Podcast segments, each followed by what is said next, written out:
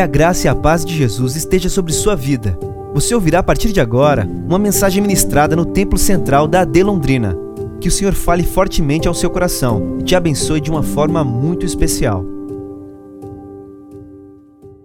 O livro do profeta Samuel, capítulo de número 30.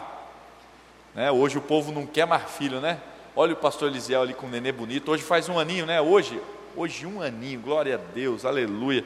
Tô, eu, eu não, não, não, vou ter mais filho, irmão, mas hoje eu vim para profetizar, já que é culto de família, profetizar filho para todo mundo em nome de Jesus, aleluia. Quem crê, receba, pegue, tome posse. Ah, tem gente recebendo, aleluia, glória a Deus. É que chegue já trigêmeos para a glória do Pai. A igreja crê nisso, diga amém. Aleluia. Primeiro livro do profeta Samuel, capítulo de número 30, pra, a partir do primeiro versículo.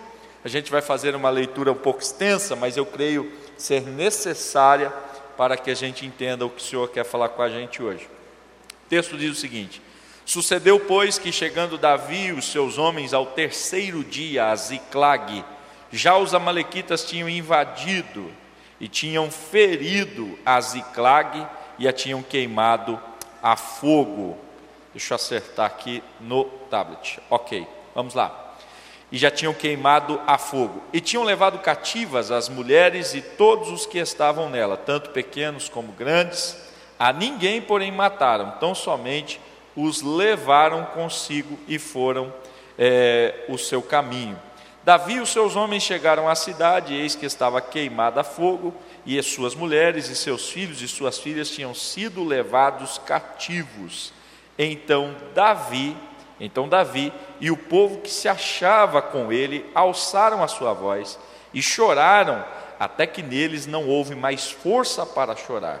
Também as duas mulheres de Davi foram levadas cativas, a Inoã, a Gisraelita, e Abigail, a mulher de Nabal, o Carmelita. E Davi se angustiou muito, porque o povo falava de apedrejá-lo porque a alma de todo o povo estava em amargura, cada um por causa dos seus filhos e das suas filhas. Todavia, Davi se fortaleceu no Senhor seu Deus. E disse Davi a Abiatar, o sacerdote, filho de Aimeleque: Traze-me, peço-te aqui um éfode. E Abiatar trouxe o éfode a Davi. Então consultou Davi ao Senhor, dizendo: Perseguirei eu esta tropa? Alcançá-la-ei, e lhe disse: Persegue-a, porque a alcançarás e tudo libertarás. Partiu, pois, Davi, ele e os seiscentos homens que com ele se achavam, e chegaram ao ribeiro de Bezor, onde pararam, e os que ficaram para trás foram duzentos homens. Duzentos homens os que ficaram para trás. E perseguiu Davi ele e os quatrocentos homens, por não poderem os duzentos, ficaram de cansados que estavam. E acharam no campo um homem egípcio e o trouxeram a Davi. Deram-lhe pão e comeu, e deram-lhe água para beber. Deram-lhe também um pedaço de massa de figos secos, dois cachos de uva passas. E comeu e voltou o seu espírito, ou recobrou a vida porque havia três dias e três noites que não comia e nem bebia nada. Então Davi lhe disse: De quem és tu? De onde você é? E o moço disse a Davi: Eu sou um servo de um homem amalequita. Meu senhor me deixou porque adoecia três dias. Nós invadimos o lado do sul dos Queretitas e o lado de Judá e o lado do sul de Caleb e pusemos fogo em Ziclag. E Davi lhe disse: Poderia, descendo com a gente, guiar a mim e a toda essa tropa? E ele disse: Por Deus, jura-me que não me matarás, nem me entregarás na mão do meu senhor. E descendo, te guiarei, você e a sua tropa. E descendo, os guiou e estavam espalhados sobre a face de toda a terra, comendo, bebendo, dançando todo aquele grande despojo que tomaram da terra dos filisteus e da terra de Judá. E feriu-os Davi desde o crepúsculo até a tarde do dia seguinte, nenhum deles escapou, senão só quatrocentos moços que, montados sobre camelos, fugiram. Assim salvou Davi tudo quanto tomaram os Amalequitas, também as suas duas mulheres salvou Davi. E ninguém lhes faltou, desde o menor até o maior, e até os filhos e as filhas, e também desde o despojo até tudo quanto lhes tinha tomado, Davi tornou a trazer. Você pode dizer amém pela palavra de Deus? Glória a Jesus. Queridos irmãos, o texto que nós lemos, para quem é um, um estudioso da Bíblia, um leitor da Bíblia, é um texto até que a gente pode considerar conhecido. É, é importante que você conheça um pouco do, do pano de fundo que cerca essa história, para você se posicionar corretamente dentro dessa narrativa bíblica, ok? Davi está, nesse período, fixando moradia na terra dos filisteus. Isto mesmo que você ouviu. Davi, que é um grande referencial judaico, está nesse tempo morando na terra dos seus piores inimigos. E por que isso acontece? Durante uma parte da vida de Davi, ele entrou em choque com a monarquia de Israel, que era nesse tempo é, é, tida como referencial a vida de Saul, ok? Então Saul era o rei, Davi era o outro rei que Deus ia colocar no lugar de Saul. Saul ficou enciumado de Davi e perseguiu Davi para matar. Para Davi não morrer, ele vai até a terra dos filisteus, que são seus inimigos. E por incrível que pareça, os filisteus recebem Davi. E não só recebem Davi, dão a ele um espaço, uma região chamada Ziclag. É uma aldeia pequena, um lugar não muito bom, não muito agradável, mas é um lugar de segurança. Davi se estabelece ali em Ziclag e junto com Davi tem uma, uma, um bando de gente, uma galera que não vale nada, não vale muita coisa. E Davi começa a sobreviver de, de invasões, de roubos, de esquemas que ele faz, enfim, para sobreviver, Davi entra num processo complicadíssimo na sua vida. Se você ler todo o texto, você vai perceber isso. E acontece que em determinado tempo, os filisteus disseram: gente, nós vamos guerrear contra o povo de Israel. Davi estava morando com os filisteus, não tinha como ele fugir dessa guerra. O que é que ele faz? Ok, eu vou me juntar a vocês na guerra contra meu próprio povo. Eu penso que Davi estava um tanto quanto angustiado, amargurado, triste com relação ao reino de, de, de, Israel, principalmente pela figura de Saul. Ele diz: Então eu vou me juntar a vocês. Quando Davi chega com os seus homens, então ele, ele sai de Ziclag, aí ele desce com o seu, o seu exército até Afec, e aí em, em Afec eh, se junta com os filisteus, todos os filisteus. Quando Davi chega ali, os príncipes dos filisteus falam com o rei o seguinte: o rei, é melhor Davi não ir com a gente, não, porque Davi é israelita. Imagine o senhor se no meio da batalha é, é, ele surta e resolve lutar contra a gente, se juntar ao exército do povo dele para matar a gente. É melhor a gente não arriscar. O, o, rei dos filisteus diz para o pessoal: até agora ele, ele se mostrou ser gente boa, até agora ele não deu nada de, de problema. E os caras disseram: é melhor não abusar. Faz o seguinte: manda ele embora, porque se ele for, a gente não vai. O rei dos filisteus chegou para Davi e falou assim: Davi, deu ruim, deu ruim. O povo não quer você na guerra, cara. O povo não está não, não tá afim que você coopere com a gente, o povo está meio receoso. Faz o seguinte: volta para sua casa, nós não vamos precisar de você agora, vai ficar com a sua família lá, está tudo certo. A Bíblia diz que Davi e os seus homens, no terceiro dia, chegam em Ziclag. Quando eles chegam em Ziclag, depois dessa reunião com os exércitos dos filisteus, a cidade está queimada, a cidade havia sido destruída, e o pior, os familiares desses soldados haviam sido levados cativos pelos Amalequitas. Quando Davi chegou e viu aquela situação, o povo começou a chorar, o povo se desesperou. E a Bíblia diz que eles choram tanto que eles não têm mais força para chorar. E no meio dessa situação toda, o povo olha para Davi e diz assim: Cara, o culpado é você, você é o culpado da gente estar tá passando isso.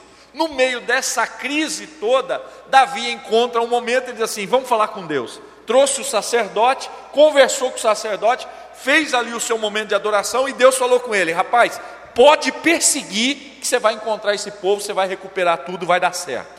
Davi faz isso, encontra um egípcio cair no meio do caminho, socorre o cara, e ele diz assim: é, Da onde você veio? O que aconteceu contigo? Ele disse: Olha, eu invadi tal lugar, tal lugar, tal lugar, e invadi Ziclag.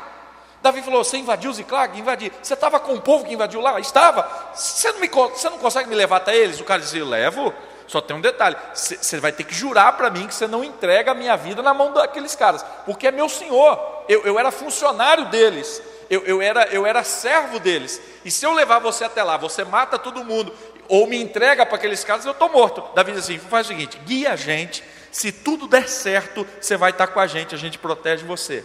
Davi então segue essa, essa dica, conquista novamente a sua família, os bens que foram levados, e ele volta para Ziclag abençoado. Amém? Essa é a história, o milagre termina aqui, depois a história vai continuar, mas esse é o ponto que eu quero falar com você hoje. Amém?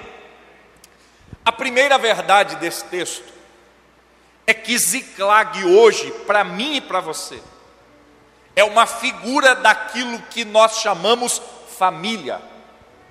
Ziclag hoje significa o ambiente onde eu e você desfrutamos desta relação familiar. Se hoje Ziclag simboliza esse ambiente familiar, é possível que esse ambiente, em determinado momento da vida, sofra ataques. E por que esses ataques acontecem? Primeiro, porque há inimigos desta estrutura. Se nós entendermos que família é um projeto divino, nós também precisamos admitir que, por ser um projeto divino, ela tem uma oposição espiritual. Toda família que é estabelecida por Deus sofre ataques dos inimigos que são contra ela. Portanto, a sua família não é uma família que está blindada, isenta, totalmente protegida. Não. É possível que em algum momento você sofra ataques. Esta cidade, Ziclag, essa aldeia onde Davi mora, ela vai sofrer esse ataque. E no meio dessa crise, no meio desse caos, a Bíblia vai dizer que Davi está distante, Davi não está presente. E quando Davi retorna para essa cidade, ele vê que o caos estava estabelecido. Aqui para mim há uma grande preocupação, porque muitas vezes nós estamos distantes a ponto de não conseguir acompanhar o desenvolvimento do problema. Muitas vezes nós estamos tão alheios a essa situação que quando nós chegamos perto, nós nos aproximamos, a situação é extremamente grave e parece ser irreversível. Hoje a gente poderia falar de tudo isso, mas eu quero tratar daquilo que o texto diz a nós de uma forma muito especial e objetiva. Escute isso, por favor.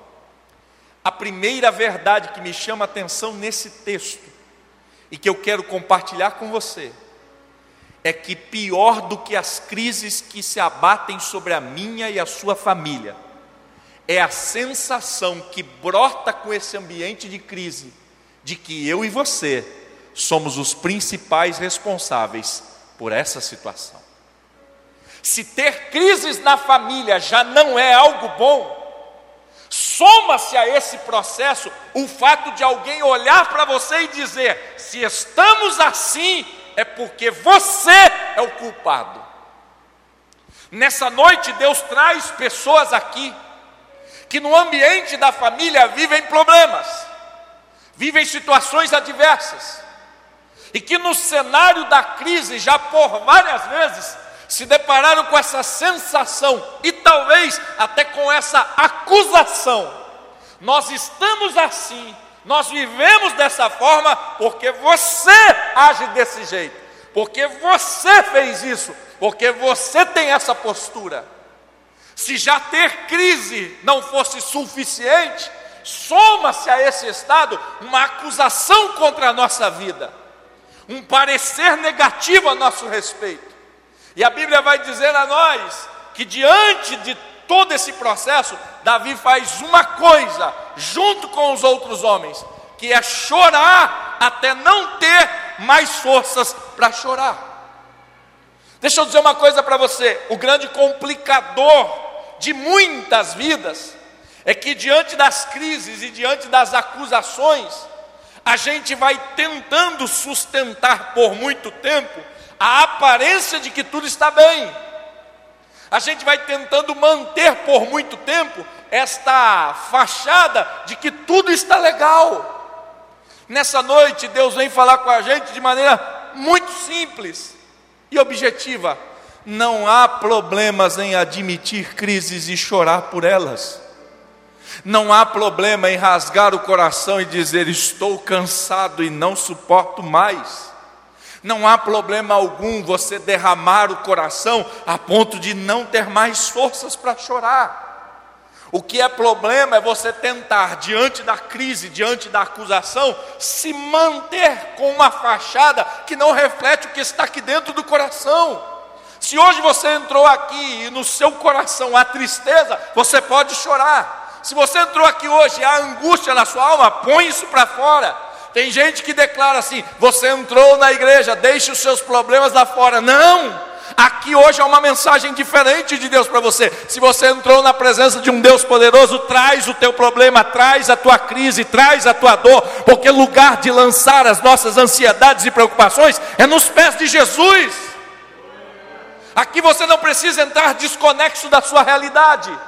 Aqui você não precisa entrar ostentando uma fachada. Aqui você não precisa entrar e manter uma imagem, porque o Deus desse lugar conhece você antes de você chegar aqui. Ele sabe quem você é. Você pode vir inteiro para esse lugar, com a sua dor, com a sua crise, com o seu lamento. Aqui é lugar de chorar na presença de Deus. Não há problemas. E a Bíblia diz que Davi chorou amargamente, até não ter mais força para chorar. Então deixa eu dizer uma coisa para você.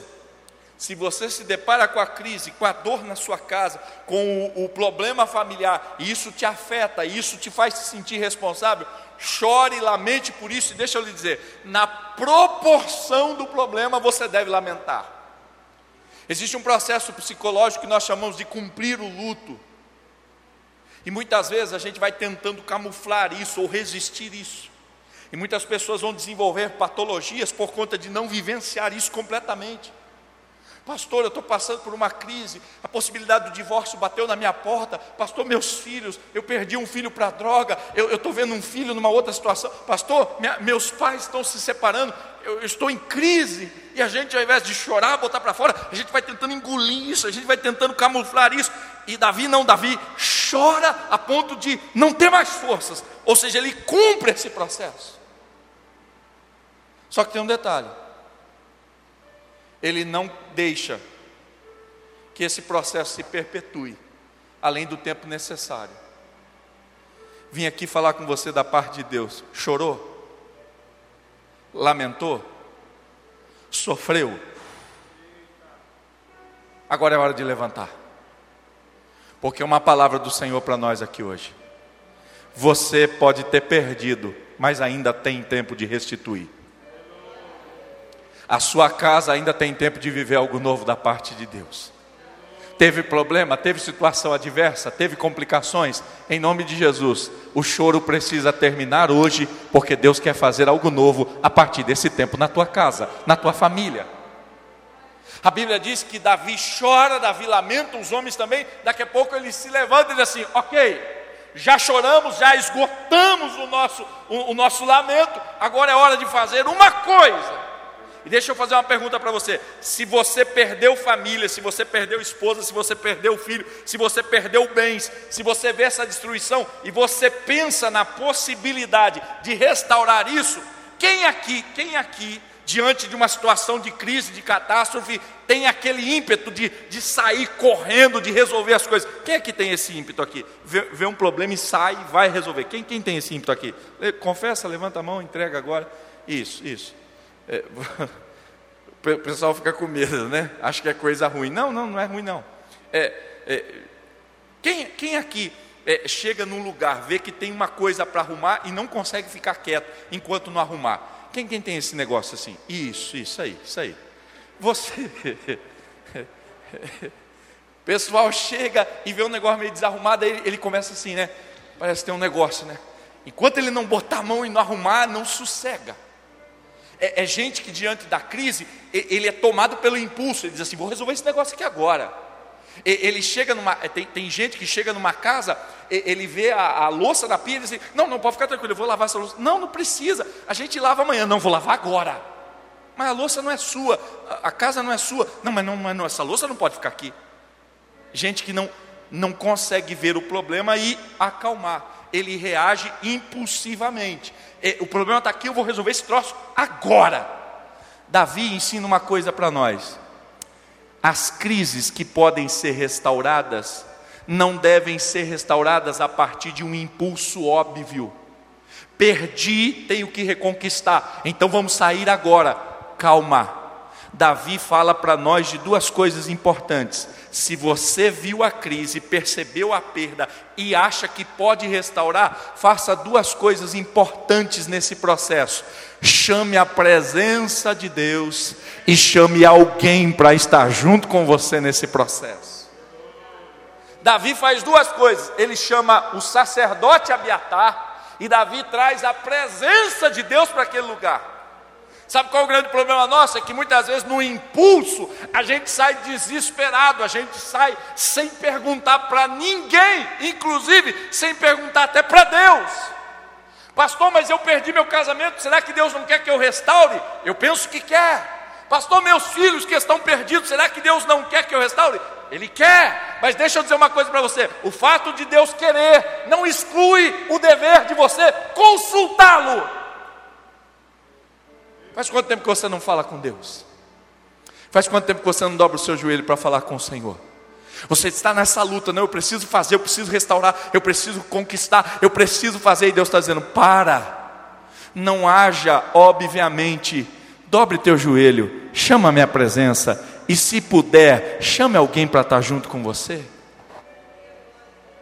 Deixa eu perguntar uma coisa para você: o sacerdote Abiatar, ele luta na batalha, sim ou não? Diga bem forte: não. O sacerdote Abiatar, ele é chefe de exército, sim ou não? Não. O sacerdote Abiatar é um homem de Deus.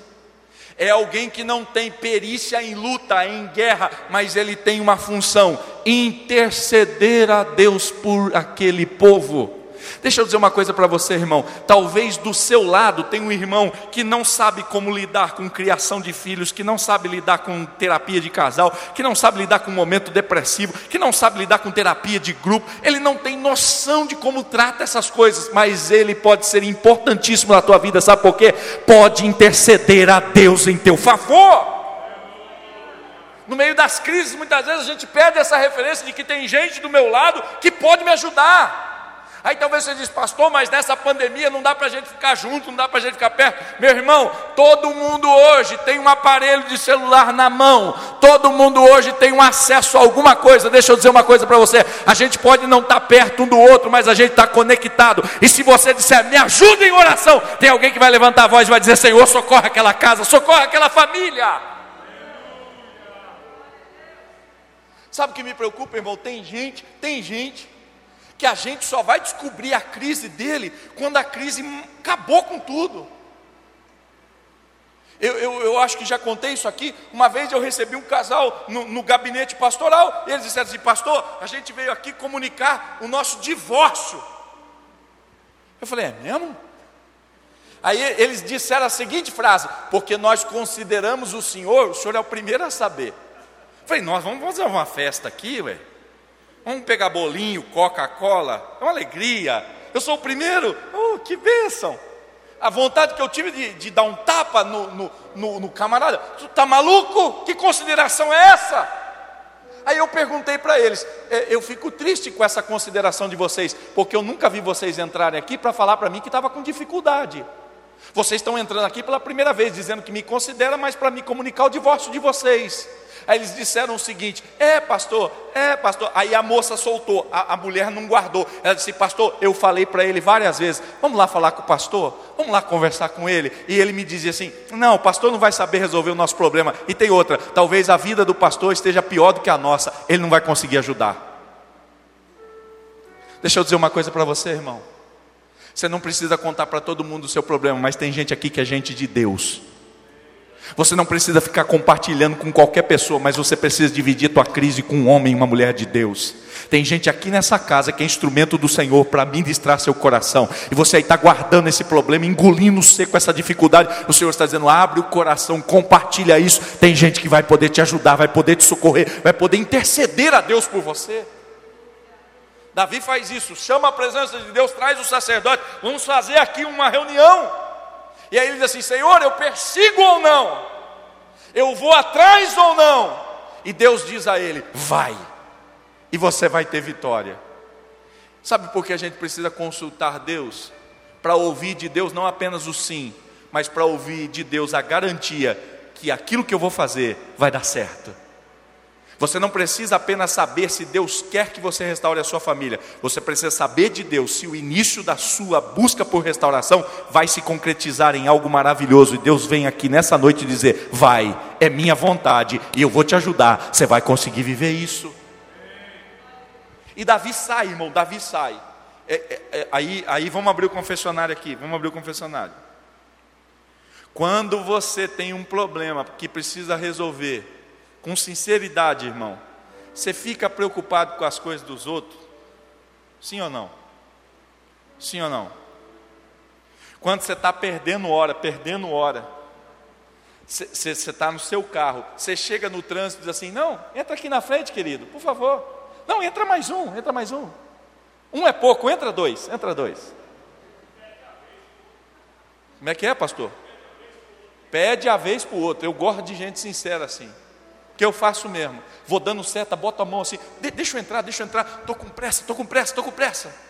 Porque quando você está interessado em um problema seu, você fica alienado dos problemas alheios. Deixa eu dizer uma coisa para você: sabe por onde passa o milagre que restaura a sua casa? Ele passa por um cuidado e um tratamento no meio das crises por alguém que está à sua volta vivendo crise pior do que a sua. Pastor, eu tenho que cuidar da minha família, eu tenho que restaurar meu casamento, eu tenho que cuidar dos meus filhos. Deus está dizendo amém.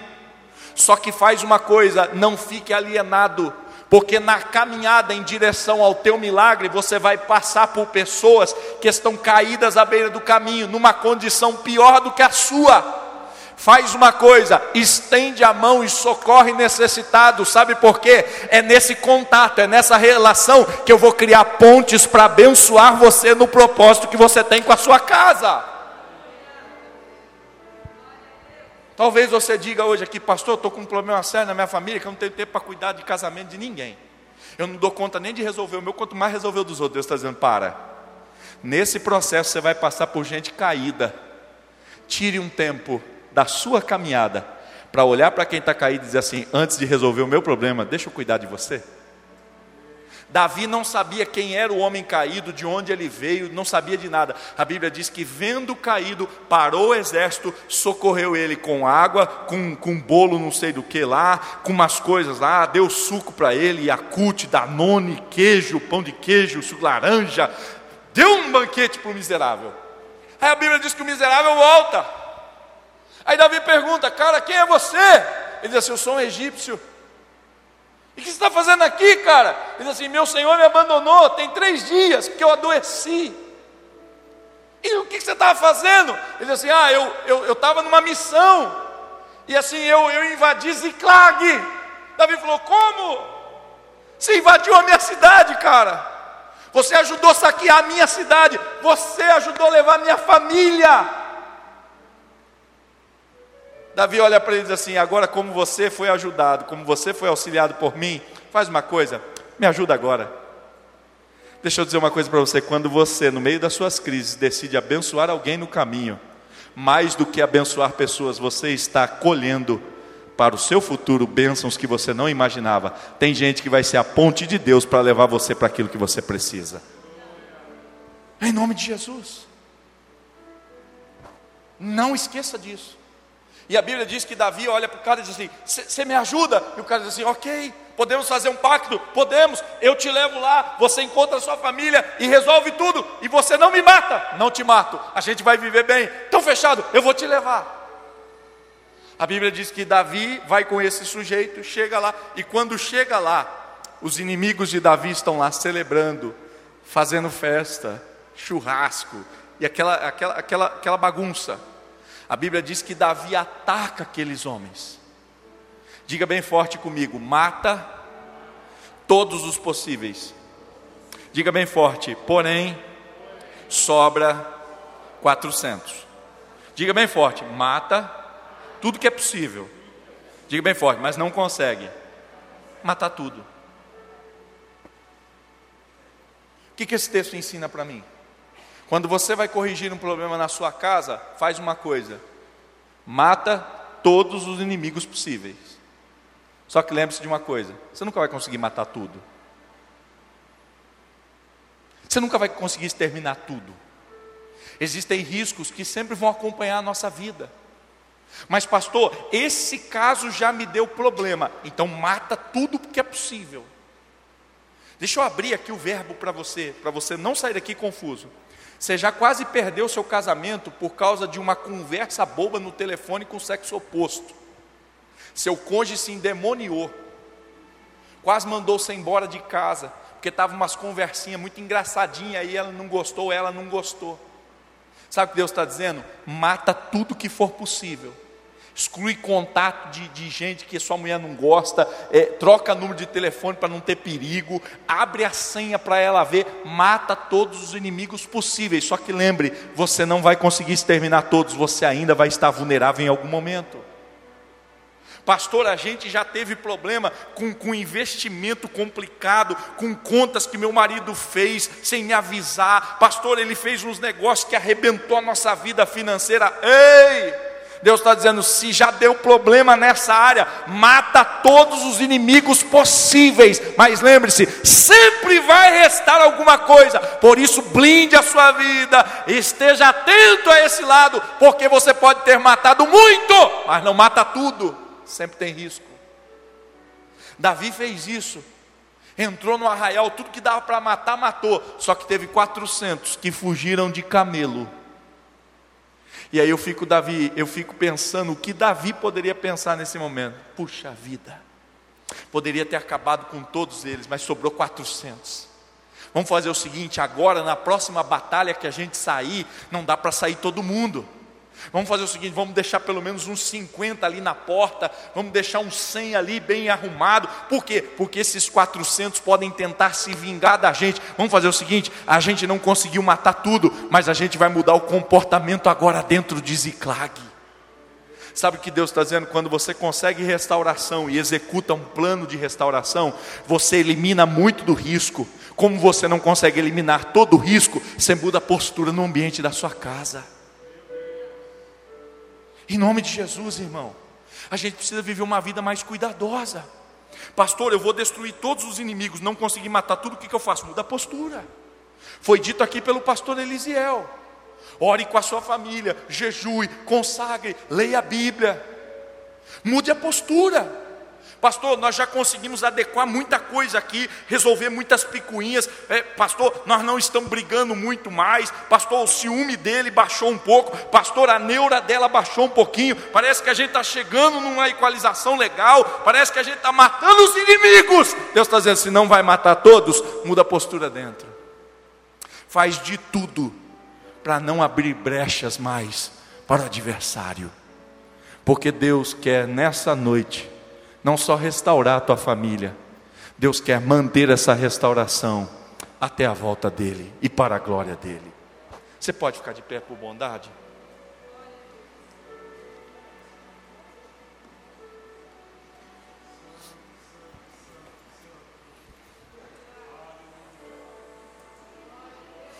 Aleluia. Pastor, minha família Satanás está furioso contra ela. Está mesmo, irmão. Está mesmo. Não vou mentir para você. O diabo está endemoniado contra a sua família. Se o Satanás pudesse, matava tudo, acabava com tudo, fazia um estrago total. Pastor, por que, que ele não fez ainda completamente? Porque há um Deus que vela pela família. Há um Deus que cuida de família. E talvez você diga, pastor, só eu que estou conseguindo manter minha saúde emocional, minha saúde espiritual, só eu que estou conseguindo, o resto já se foi, os inimigos já levaram. Deus está dizendo, eu te mantive para você ser o instrumento de restauração. Eu não mantive você para você dizer, me livrei, me safei. Olha, eu, eu fiquei de boa. Deus está dizendo, não, não, não, não, eu livrei você para você ser agente de livramento. Só que tem uma coisa, Não faz isso por impulso. Não sai desse culto aqui dizendo, não, não, eu, eu, eu, eu fui na igreja e agora minha família vai, vai ser restaurada. Você ouviu Deus falar com você? Amém. Já chamou alguém para interceder junto com você? Ainda não. Faz isso. Pratique a palavra completamente. Deus falou, chama alguém, põe do lado e diz assim: e aí, você pode orar comigo? Você pode me dar uma palavra? Você pode me ajudar nesse processo? Eu quero confirmação do Senhor. Não sai por impulso, sai com a certeza. Eu sei o que Deus quer que eu faça, e porque tenho sim de Deus, o que eu vou fazer vai dar certo para a glória do nome dEle. Essa foi uma mensagem ministrada no Templo Central da AD Londrina. Acesse nossas redes sociais no Facebook, Instagram e YouTube e fique por dentro de tudo o que está acontecendo.